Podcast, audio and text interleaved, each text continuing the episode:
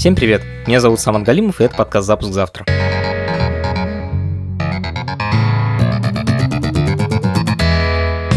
Как технический директор я пытаюсь разобраться, как устроены сложные и интересные штуки. Я зову профессионала, с которым можно поговорить простым человеческим языком.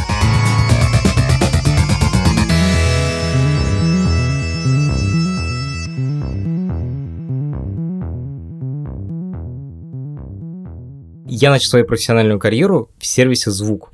Рекомендательные системы тогда еще не были на хайпе. Но у нас был ученый из МГУ, который пытался предсказать, какая музыка вам понравится. С тех пор я уже давно не связан с музыкой. Но мне все еще интересно, как устроены музыкальные сервисы и их рекомендательные системы.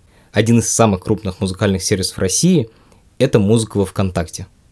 Как из сборника пиратских файлов получился крупнейший музыкальный сервис, каково быть музыкальным сервисом внутри социальной сети – Обо всем этом я поговорил с руководителем музыкального сервиса ВКонтакте Андреем Капитановым.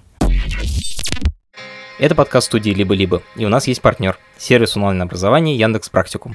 Если вы хотите стать программистом, дизайнером или data scientist ом, идите на сайт Яндекс Практикум и учитесь. Привет, меня зовут Андрей Капитанов, и я руководитель музыки ВКонтакте. Для меня музыка ВКонтакте — это такая штука из университетских времен, когда там была вся музыка, которую только можно представить. Да, действительно, это стартовало как просто файлообменник для аудио, куда ты просто загружаешь то, что у тебя есть, и наслаждаешься этим там на всех твоих девайсах. Я обожал этот сервис, потому что на нем было вообще реально все. Сейчас музыка ВКонтакте — это что такое? Это та же самая файлопомойка? История очень длинная и болезненная для всех. В 2016 году на Apple, например, девайсах музыкальный раздел, как пункт меню, он испарился. Это связано с тем, что в определенный момент к нам пришли правообладатели музыкального контента, и мы были вынуждены с ними договариваться, потому что на тот момент легализовано было практически ничего. Вот, и в определенный момент э, мы подписали все необходимые документы со всеми лейблами. Сейчас у нас стриминговый сервис абсолютно полноценный, без всяких скидок, со всем легальным контентом, который должен быть в стриминговом сервисе современном. То есть это там все major лейблы, все крупные и некрупные локальные лейблы, которых наши слушатели любят. В то же время вы все так же можете загружать свои треки, если вы независимый музыкант, например, или если вы ну, просто нашли что-то, чего нет нигде больше – не потому что это пиратское, а потому что просто, ну вот там Вася из соседнего подъезда, значит, пишет очень классную музыку, и вы очень хотите ее слышать. Ну и вы с этим Васей дружитесь, и он вам скидывает свой трек в личку, и вы его радостно слушаете там на телефоне, на ноутбуке, неважно где. Гол. Реально, весело бывает купаться. И очень интересно в воде плескаться. А часто прилетают какие-то баны на музыку? Никто не мешает, опять-таки, вот тому же Василию из соседнего подъезда записать песню про Холокост, только не печальную, а веселую, и залить к нам. Вот. Ну и, соответственно, это надо блокировать потом будет, потому что, ну, просто определенный контент не должен находиться на платформе. Роскомнадзор и прокуратура вам присылает тейкдаун нотис. Прокуратура, ну, конечно, может прислать блокировку. Ну, за этим надо следить. Мы работаем в правовом поле Российской Федерации, соответственно, но мы должны эти законы выполнять. Правильно понимаю, что сейчас есть на сайте музыка, в разделе музыка, но еще есть, по-моему, какое-то отдельное приложение у Музыкальное. Это у Mail.ru Group, это приложение Boom, у нас очень близкая, практически родственная связь. То есть это прям полноценный музыкальный плеер, потому что не всем нужна там вся функциональность соцсети, не все любят писать сообщения и сидеть в сообществах или там на стенках. Соответственно, есть прям отдельное музыкальное приложение, которое полностью синхронизируется, вся история прослушек, рекомендации, твоя медиатека, ну и это в две стороны полностью синкается. То есть, если ты добавил себе трек тут, он появился там. Ну и наоборот, соответственно. Сколько человек вообще пользуется сейчас музыкой во ВКонтакте? Больше половины, наверное. Все аудитории ВКонтакте так или иначе взаимодействуют с э, музыкой. А сколько сейчас людей ВКонтакте активных? По последним данным было там, по-моему, 97, около 100 миллионов или чуть больше. Угу. А сколько делает сервис? Сколько людей занимается музыкой ВКонтакте? Сейчас это до 50 человек, я так скажу. Это же плавающая цифра. Так как ВКонтакте в целом это целая экосистема сейчас уже становится, над изолированным продуктом можно работать до определенного момента, потому что потом ты понимаешь, что ты задеваешь сообщение, или ты задеваешь сообщество, или ты задеваешь ленту, или ты задеваешь там что-то еще. Ну и, соответственно, тут возникает кросскомандное взаимодействие, потому что иногда ребят там коллег проще попросить uh-huh. помочь как-то, потому что они просто сделают быстрее и лучше, потому что они знают свой продукт лучше, чем ты. Поэтому это число, конечно, плавает. в один момент времени может больше человек заниматься музыкальными задачами, в один момент чуть поменьше человек заниматься музыкальными задачами. Мне очень интересно, можешь, пожалуйста, привести пример такой функции, которую ты попросил у другой команды, например, у команды сообщений или у команды ленты? Ну, в сообщениях мы сниппеты переделывали какое-то время назад. Сниппет в данном контексте. Это мини-плеер, который отображается при отправке песни в сообщениях. Мы его переделывали, и, естественно, ну, пришли к ребятам, сказали, ребят, давайте думать. Плюс, э, естественно, там в связи с тем, что контент правообладательский, на него есть права, права могут отозваться в любой момент, соответственно, песня должна быть заблокирована. Это все должно вырабатываться и в мессенджере тоже, потому что если тебе неделю назад эту песню отправили, а на нее исчезли права, соответственно, когда ты нажимаешь кнопку play, это должно как-то отобразиться, ты должен понять, почему она не играет. Моя первая работа была вообще с музыкой связана. Я работал в компании «Звук» сисадмином. Мгм. Я писал SQL-запросы для того, чтобы высчитать, сколько денег надо правообладателям заплатить. Но ребята рядом со мной занимались э, discovery музыки. Термин, который вы его перевели у себя в приложение Boom, как обзор. Скорее всего, да, и рекомендации там же живут, да. Мой паттерн использования музыки такой, что я просто слушаю э, свою библиотеку. У меня есть там какое-то количество альбомов, которые я добавил к себе в коллекцию. И я вот слушаю бесконечно. Мгм. Я точно знаю, что есть люди, которые постоянно слушают новую музыку. Есть ли у тебя какая-то статистика о том, насколько это частый паттерн и вообще какая доля discovery э, в прослушивании музыки? Вопрос хороший, он гораздо глубже, чем там просто доля. Потому что очень большая аудитория у сервиса, соответственно, паттернов сложилось очень много. Очень большое количество. Это и совмещенные какие-то вещи, когда там человек тебе отвечает, что ну по настроению, Иногда хочется просто кнопку нажать и что-нибудь послушать новое, иногда хочется выбрать какой-то конкретный трек. Но в общем и целом, на самом деле, вот то, что ты говоришь, вот твой паттерн, когда есть библиотека и ты выбираешь, он в 2020 году начинает сдавать позиции. И он более свойственен людям... Старшего поколения, ты хочешь сказать? Нет, не старшего поколения, но как бы от 25. Окей. Потому что люди до 25, они склонны гораздо быстрее контент потреблять сейчас. Несмотря на то, что мы все очень продвинуты, у нас у всех, скорее всего, там есть на телефоне TikTok, который мы периодически залипаем, и мы знаем модные слова. Вот, мы все-таки чуть-чуть, мне кажется, помедленнее, чем люди 16-17 лет сейчас. И фокус внимания у этих ребят тоже он короче. Соответственно, выбирать трек – это долго. Тебе хочется нажать и получить какой-то результат. И результат ты начинаешь воспринимать тоже очень быстро и на очень коротком отрезке. То есть, если посмотреть на последние тренды музыкальные, выходят альбомы с короткими треками 30 секунд, которые в том числе начинают формироваться благодаря тому, что TikTok стреляет как развлекательная платформа. Это все-таки не музыкальный сервис, а развлекательная платформа. Это такой видео-аудио-контент.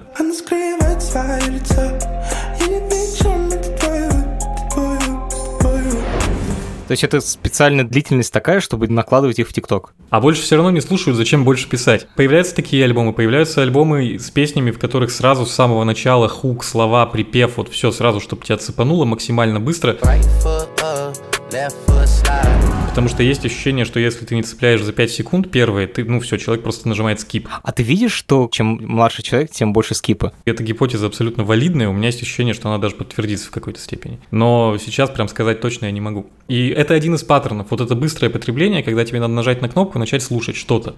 Ты не хочешь выбирать, ты не запоминаешь названия артистов там и альбомов. У меня, например, возникает вот эта вот другая проблема, что я пользуюсь там рекомендациями, я постоянно слушаю разные музыкальные сервисы, потому что где-то я стараюсь рекомендации наоборот почелленджить, посмотреть, как их там можно поломать случайно или специально.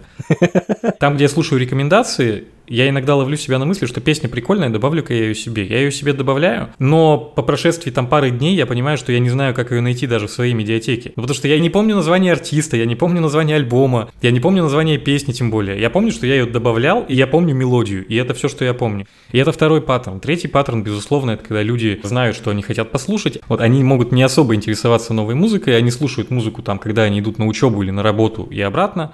И это вопрос там 20-25 минут в день. Есть люди, которые любят новое, но рекомендации не любят. Такое до сих пор встречается, хотя как бы сервисов с прекрасными рекомендательными системами все больше и больше появляется. ВКонтакте это не музыкальный сервис в первую очередь, а в первую очередь соцсеть. У вас есть профили пользователей очень глубокие. Да. То, что человек шарил, куда он заходил, что он читал, э, какие стыдные цитаты он репостил глубокомысленные в 2010 году. Можно ли по профилю человека предсказать, какую музыку он полюбит? Занимаетесь ли вы этим? Нет, еще не занимались. Ну, то есть предсказывать то, что человек любит, я не уверен, что получится. Ну, сейчас мы просто на другом основываемся. Там классическая история с э, похожими людьми, с похожими музыкальными вкусами, с их прослушками. То есть, если все мои друзья слушают хард-рок, то мне будут рекомендовать хард-рок? Ну, это же один из факторов. Не только. Мгм. При любом ранжировании таких песен как нельзя смотреть на один фактор только, потому что там можно очень легко получить искажение и выдать не то человеку. Там всегда очень много факторов. В первую очередь, конечно, твои прослушивания. Если посмотреть на Spotify, у них уникальная фишка, их рекомендательная система очень глубокая. По той информации, которую им даешь ты, у них ничего, кроме твоих прослушек, нет. И твоих, может быть, друзей из Facebook, с которым они синхронизируются. Возможно, где-то что-то они еще докупают, по источникам. Ну, потому что есть там базы данных разные, скорее всего, и можно что-то найти. Но у нас там до сих пор история с рекомендательными системами не закрыта, и мы ее развиваем, мы ее будем дальше, конечно, развивать.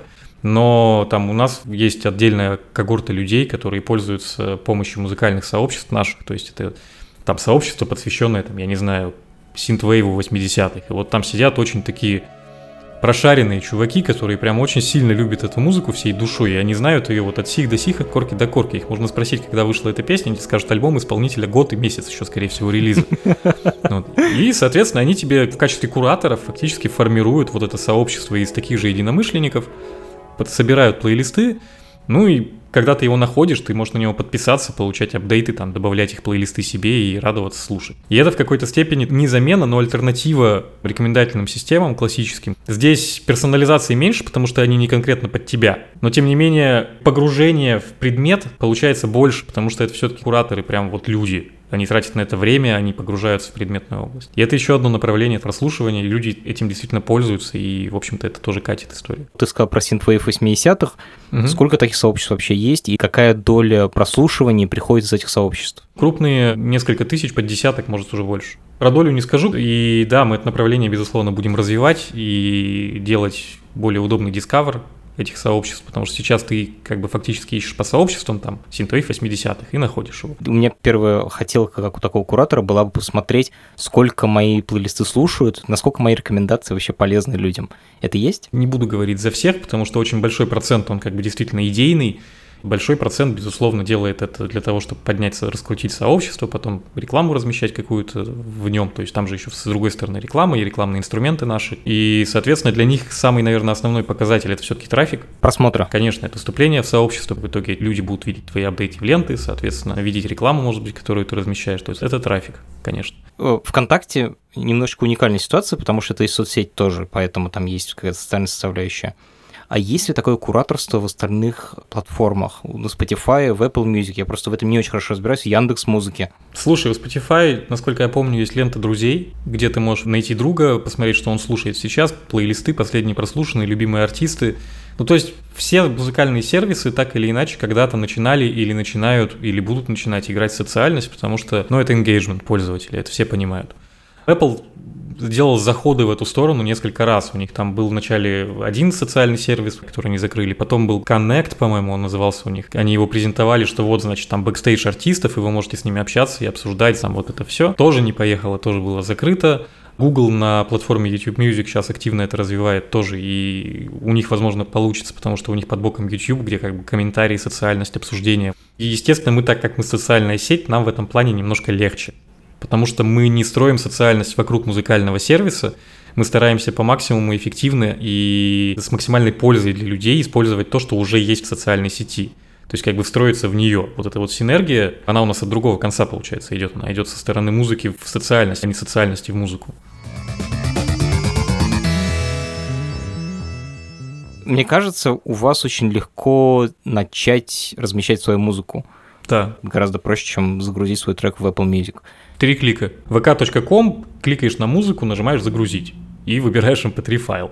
И, в общем-то, он загружается. Как часто этим пользуются? И есть ли какие-то примеры, когда люди, которые начинали с контакта, потом становились популярными музыкантами? Ну, слушай, примеры есть. Я сходу вспомнил э, Тиму Белорусских, Моргенштерна, вот эти все молодые звезды, ребята, которые сейчас везде практически. В прошлом, позапрошлом годах это там Гречка, Монеточка, которые вообще везде гремели, это тоже все наши выходцы. То есть это ребят, которые начинали загружать песни на нашу платформу. Объясни, пожалуйста, где вот этот момент перехода из «я загрузил трек» в «о, этот трек» получает какую-то видимость? Так как это социальная сеть, у тебя точек для того, чтобы трек завирусился, может быть очень много, потому что, ну, аудио через ВКонтакте вот так красной лентой вообще проходит насквозь и задевает практически все разделы абсолютно без исключения, мне кажется, даже рекламу. То есть ты можешь, в принципе, на трек на свой там крутануть рекламу. Если говорить про там популярность, то, безусловно, вирусность это в том числе вот как раз сообщество и музыкальные сообщества, потому что люди ходят и раскидывают, вот в предложку пабликам кидают. Соответственно, если там трафик миллион, полтора миллиона человек в сутки,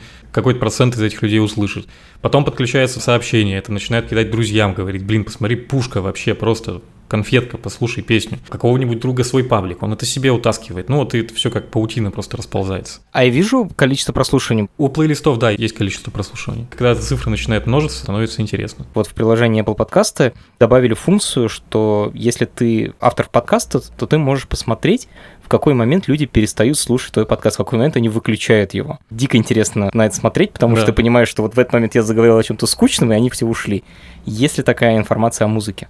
Ну, ее можно выдернуть, я так скажу. То есть они получают информацию о прослушивании, длительность прослушивания, понятно, они тоже получают вместе с Мгм. этим. Ну и, естественно, из этого можно уже собирать аналитику самую разную, насколько хватит сил в компании там и у твоих аналитиков, То есть вы выгружаете сырые данные, они там уже дальше их сами обрабатывают? конечно. Слушай, а если я загружаю чужой трек, то что случается? Когда ты загружаешь трек, мы снимаем с него цифровой отпечаток, мы смотрим там на частотную характеристику, на много-много-много разных параметров сами. И ищем совпадение этого отпечатка в своему каталогу отпечатков, отпечатков, потому что у нас может не быть права на песню, но мы знаем, что его не должно у нас быть. Ни в Яндексе, ни у нас долгое время не было Рамштайна, но мы должны были блокировать Рамштайн.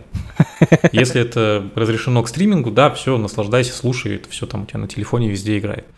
Это может быть не разрешено в твоей стране, потому что иногда могут прислать лицензию на Россию и не прислать на другую страну СНГ, например, какую-нибудь, в которой ты можешь находиться или жить. Иногда могут прислать вообще без проблем на все. Иногда могут прислать там только для платных подписчиков. Этого очень мало, но оно тоже встречается по решению лейбла. То есть какие-то песни могут приходить только на платной основе. Если мы ничего не находим, мы считаем, что трек в общем-то, ничей, и делайте с ним что хотите. Меня очень часто музыканты спрашивают, почему я загружаю свой трек во ВКонтакте, и у вас есть подписка, и у вас коммерческая модель, и вся вот эта история, но выплаты не идут. Тут объяснение, к сожалению, очень простое, потому что мы не знаем, что ты автор, мы не знаем, что ты загрузил трек. Ты просто загрузил файл. Это мог быть любой человек. А есть какой-то еще способ сказать, что вот эта музыка моя, есть какой-то интерфейс для этого? Или... У нас есть интерфейс сейчас для упрощения общения с лейблами, то есть есть интерфейс, где ты можешь подать заявку, приложить свои треки, мы это раскидаем по лейблам, может быть, кому-то станет интересно, и ты станешь новой звездой, такое тоже возможно.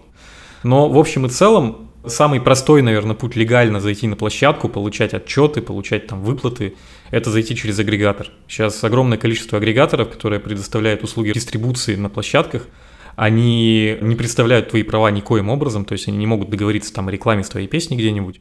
Они занимаются исключительно дистрибуцией. Ты заливаешь туда свои песни, нажимаешь «Отправить», и они улетают ко всем на платформу, и ты получаешь консолидированные отчеты потом в их личном кабинете. Это, наверное, самое простое. Это стоит небольших денег, в пределах 10-12 долларов. Есть, конечно, дороже, но если ты действительно музыкант и хочешь этим серьезно заниматься, наверное, ну, 10 долларов можно постараться для этого найти.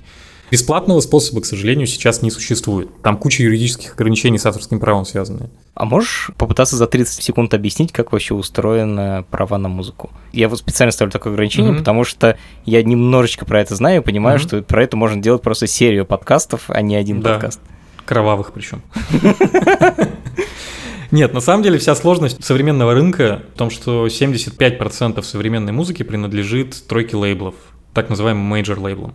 И любой стриминговый сервис, который выходит на рынок и говорит, что я хочу быть стриминговым сервисом, я хочу подписку внедрять, соответственно, этого контента не может не быть. Ну, то есть у тебя должны быть с ними договоры. Ну и, естественно, там всегда очень сложные у всех условия, очень сложные переговоры у всех без исключения сервисов, потому что как бы мейджоры понимают, что ну все карты у них на руках, объективно, это все понимают. А как они называются? Sony, наверное. Sony, Warner, Universal, да, это не секрет.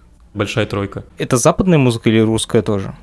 Вся в перемешку без исключения. Ну, то есть недавно новости читал, что кто-то из них вышел на африканский рынок и начал очень активно, значит, представлять местных артистов. У нас рынок немножко особенный, потому что у нас локальный рынок очень сильный. То есть у нас очень много локальных артистов, очень популярных. Соответственно, у нас есть локальные лейблы очень сильные, которые тоже большой объем прослушек занимают на нашем рынке. Потому что там, если посмотреть Европу, то я уверен, что там топ будет представлен, наверное, по большей части вот мейджорами, конечно, major-лейблами и их артистами. У нас немножко эта история еще не так, но тоже, конечно, без них никуда, ни одному сервису. Соответственно, есть контракты и очень много разных условий, которые мы должны выполнять. Это и технологические, в том числе требования к платформе. Это и различные ограничения, которые мы должны поддерживать. Я имею в виду там для треков в том числе. Это ограничения на то, что у нас не должно быть той музыки, которой не должно быть. Это ограничение на фоновое прослушивание, когда ты идешь по улице и у тебя телефон в кармане, ты можешь слушать на бесплатном тарифе 30 минут, потому что вначале был час, Мгм. потом стал 30 минут, и это продвигается как, понятно, как рост аудитории платный. Ну, то есть очевидно, что в любом платном сервисе, чем больше доступно за деньги, тем больше купит. Ничего себе. То есть лейблы даже вот до такой степени могут контролировать э, то, как слушают их музыку. Ну, они вообще очень любят знать, как слушают их музыку. Это нормальное стремление любого провайдера контента, потому что их же задача еще как там людей, которые занимаются развитием артистов и компаниями, которые Мгм. на этом строят бизнес, понимать, что слушают больше сейчас, какие паттерны у аудитории, и, безусловно, им это хочется тоже понимать, да. Вот я уверен, что ты в звуке тоже тогда много разного услышал. Я не буду пересказывать, потому что тут будет просто типа 5 минут мата. Это нелегко, это очень сложный бизнес. Я, насколько помню, там еще была штука с э, текстами, что типа за текст надо отдельно платить, и там какая-то своя организация в России. Все зависит от того, какой изначально договор заключен с лейблом. И тут речь не только о мейджоре, а вообще о любом лейбле. То есть, если у тебя есть лицензия на стриминг, это автоматически не означает, что у тебя есть права на использование текстов этих песен. Это отдельный объект авторского права в любом законодательстве, кстати, в нашем тоже. Есть музыка, есть песня, есть текст. Когда ты договариваешься с лейблом, ты понимаешь, что вот там мне сейчас тексты не нужны. И начинаются вот эти истории, что окей, давайте дешевле, текстов нам не надо. Или наоборот, там, давайте нам все вообще, когда-нибудь пригодится. А тексты нужны для того, чтобы показывать их вот как в Apple Music, тебе показывать типа караоке. Как пример, да, как караоке, просто как тексты показывать тоже нужно. А вы сейчас храните тексты песен? Нет, у нас сейчас нет текстов. У нас есть тексты UGC, то есть если ты загружаешь свой трек, ты можешь добавить в него текст. Если это популярная песня, то там текста не будет. Не будет, да. Кстати, как вам присылают музыку? Я просто помню, что вот когда мы запускали сервис, там у нас чуваки летали в Америку и привозили жесткие диски самолетами. А у вас? Я, честно говоря, не знаю, как было на запуске. Сейчас жесткие диски никто не возит, сейчас там прямой канал связи, что называется. С космосом? С космосом, да. В каком качестве они прилетают? Они флаки вам присылают или уже готовые mp Флаки, просто для тех, кто не в курсе, Мгм. это такой формат, который без потери качества. Обычно мы слушаем mp3, там есть какая-то потеря качества, но мало заметно. Кто-то флаки присылает, кто-то присылает mp3-шки готовые. Ну, то есть тут тоже индивидуально. Но плюс-минус там у всех крупных есть свой канал доставки, и нам это все летит по трубе, я это называю. В каком формате вы стримите? Какой формат сжатия? Какой битрейт? Ну, стандартные 320 mp3-шки. Ну, то есть, как почти любой, на самом деле, сервис, Apple стримит AAC, потому что они сами этот формат придумали. Deezer, если я не ошибаюсь, у них там есть базовая подписка, есть топовая подписка, и они на топовой предлагают lossless, но надо просто понимать, что lossless любят либо из чувства самоубеждения, либо это действительно там аудиофилы с серьезной техникой, которые любят lossless, и следующий шаг, они там переходят на совсем не сжатые форматы и начинают там слушать какие-то альбомы непонятного размера, там по полтора гигабайта, это даже уже не это как бы следующий виток эволюции. такое вообще? Есть там еще менее сжатая история. HD аудио, не помню, честно говоря, даже название, потому что ну, это не про стриминг уже точно. Когда мы в звуке работали, я сейчас очень аккуратно буду говорить, чтобы NDA никаких не нарушать, Мгм. мы платили за каждый трек. Суть в том, что мы договаривались, что мы каждый месяц будем платить определенную сумму в любом случае, даже если никто Мгм. у нас ничего не послушает. А дальше мы считали, что каждый трек стоит какое-то количество денег. Если человек прослушает больше там 30 секунд песни, то за это мы записываем себе, что этой компании нужно платить там 30 центов условно. И если у нас набралось там больше, чем минимальная сумма, то мы начинаем платить за каждый трек отдельно. И это означало, что экономика будет сходиться только если люди слушают меньше определенного количества треков в месяц. Ну, потому что у тебя подписка месячная там определенную сумму стоит. Мгм. Если человек слушает бесконечно много музыки, то это становится очень дорого для компании. Какая у вас модель? Она немножко отличается от той, что была в звуке. Я сейчас думаю, как это объяснить, тоже ничего не нарушив нигде. В общем и целом, это история про пропорции прослушивания, и в том числе и про их количество. Ну, то есть тут очень много разных факторов, и это все считается одновременно. Подожди, подожди, нет фиксированной суммы за трек, Вы просто делите подписку между компаниями, э, музыку которых человек слушал? Там же не только подписка, там очень много составляющих платежа. Не очень понятно. Если бы все сервисы платили только за своих платных пользователей, всем сервисам жилось бы сильно легче. А, у вас есть бесплатные прослушивания, которые с рекламой. Да, они же у всех есть, они есть и у любого нашего там друга-конкурента. И чем их больше, тем как бы ты начинаешь активнее считать деньги, потому что пользователь не приносит напрямую деньги, но, соответственно, он что-то слушает в разных количествах, кто-то больше, кто-то меньше. Когда этих пользователей миллионы, начинаешь активнее считать и смотреть там. Стоимость рекламы подбирать так, чтобы все экономика сходилась. Блин, как это сложно. На самом деле это верхушка айсберга, я, к сожалению, глубже просто не могу лезть. Более того, я думаю, что никто не сможет, потому что я уверен, что договоры у всех немножко разные. Кто твой главный конкурент сейчас? Если говорить про продукт, именно про то, что мы делаем и в каком направлении, то ты ну, уже до этого очень правильно сказал, что это довольно уникальная вещь. Потому что лицензионный контент плюс UGC, молодые артисты, которые из этого возникают, у нас здесь все в одном. Ты можешь слушать и одно, и другое, и сообщество тут же, и это еще и соцсеть. Если говорить по подпискам, то понятно, мы все там где-то ноздря в ноздрю на российском рынке идем сейчас.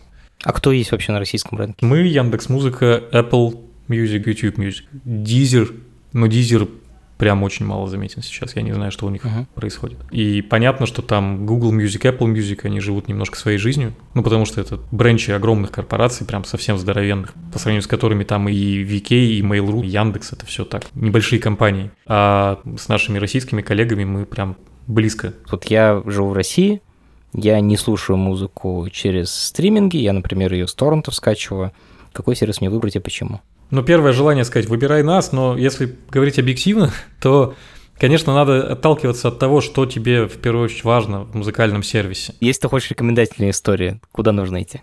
Ну, сейчас, наверное, на российском рынке это Яндекс. Потому что Apple рекомендациями тоже особо не занимается. Окей, okay, спасибо. Надо понимать, что из-за того, что мы вот обсуждали лейблы, то, что огромный процент музыки принадлежит большой тройке, каталог музыки плюс-минус одинаковый у всех, потому что ты не можешь жить даже без одного контракта, потому что как только у тебя нет одного популярного артиста, найдется аудитория, которой он вот нужен был именно сегодня.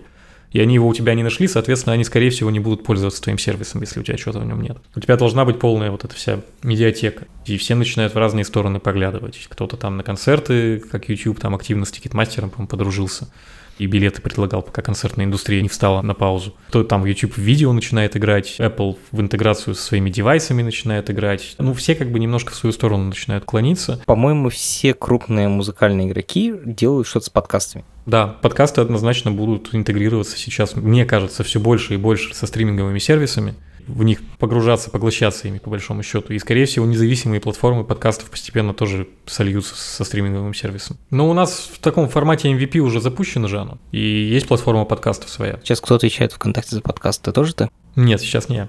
Ого, то есть у вас есть отдельная команда, которая занимается именно да. подкастами? Да, конечно. И она не внутри музыки, это просто параллельное направление? Это отдельная история. То есть мы очень плотно взаимодействуем, потому что технологически понятно, что там аудио, здесь аудио, и очень много пересечений именно по технологической базе. Но этим занимаются другие люди, да.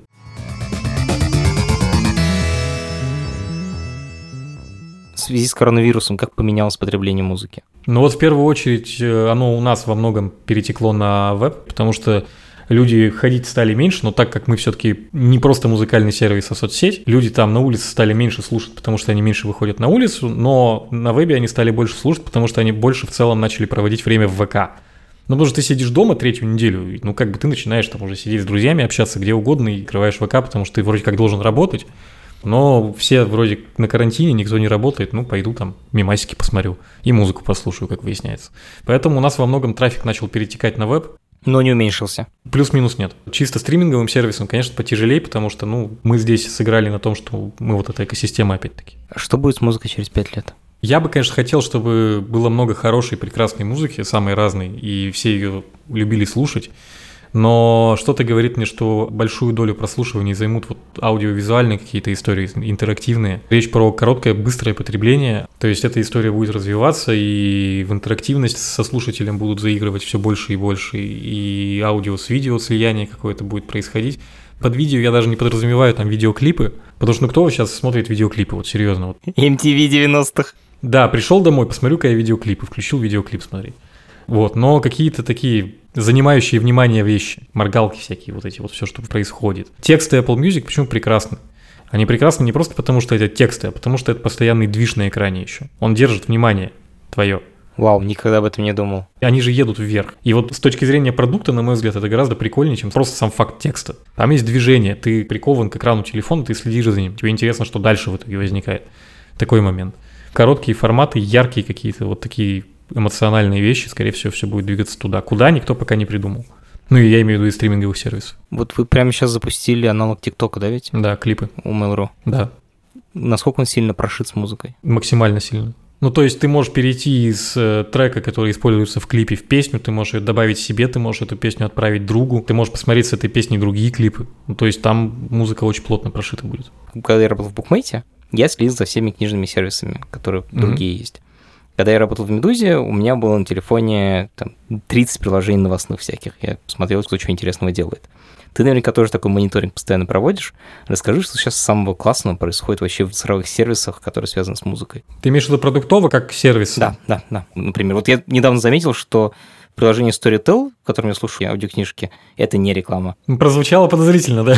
Ну, блин, сорян. Они показывают количество людей, которые слушают эту книгу одновременно с тобой. Это недокрученная штука, но там чувствуется какая-то идея, Да. что-то необычное, что-то новое, потому что все приложения про книжки примерно одинаковые. Слушай, прозвучит очень странно, потому что я сейчас начну с нас. Это не реклама, что называется.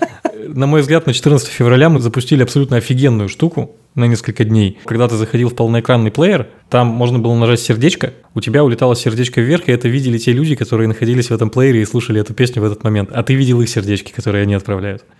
И это как бы история про эмоцию. Это история про то, что ты слушаешь сейчас не один.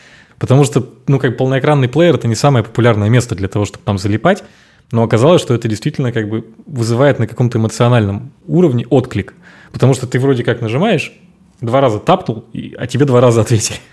И это очень странное ощущение, потому что в музыкальном плеере. Мы это запускали как спецпроект 14 февраля, и я сейчас думаю очень активно над тем, чтобы это, может быть, вернуть навсегда. Единственное, что меня останавливает, то, что как бы, ну, это не несет никакой смысловой нагрузки вообще практически. Это исключительно эмоциональная история. Кажется, самые лучшие истории именно такие. Ну да. И это вот как раз одна из тех вещей, которые действительно нестандартные. То есть э, там Яндекс очень прикольно сделал плейлист с Алисой. Насколько я помню, там, значит, между песнями Алиса рассказывает тебе там историю группы или историю альбома, который будет играть. И начинает дальше следующая песня играть. И это как бы заигрывание с радиостанцией с искусственным интеллектом при этом. Это, конечно, чуть-чуть крипово звучит, потому что это, у нее все-таки голос не живой, как у любого ассистента. Но это интересный, нестандартный именно движ такой получается. Прям что-то свежее. Про остальных, честно, Apple Music вообще я не вижу, чтобы как-то экспериментировал, в принципе, активно. Там кардинально не так часто что-то меняется. Google в целом мотает туда-сюда немного, там то закрыть сервис, то запретить, то разрешить.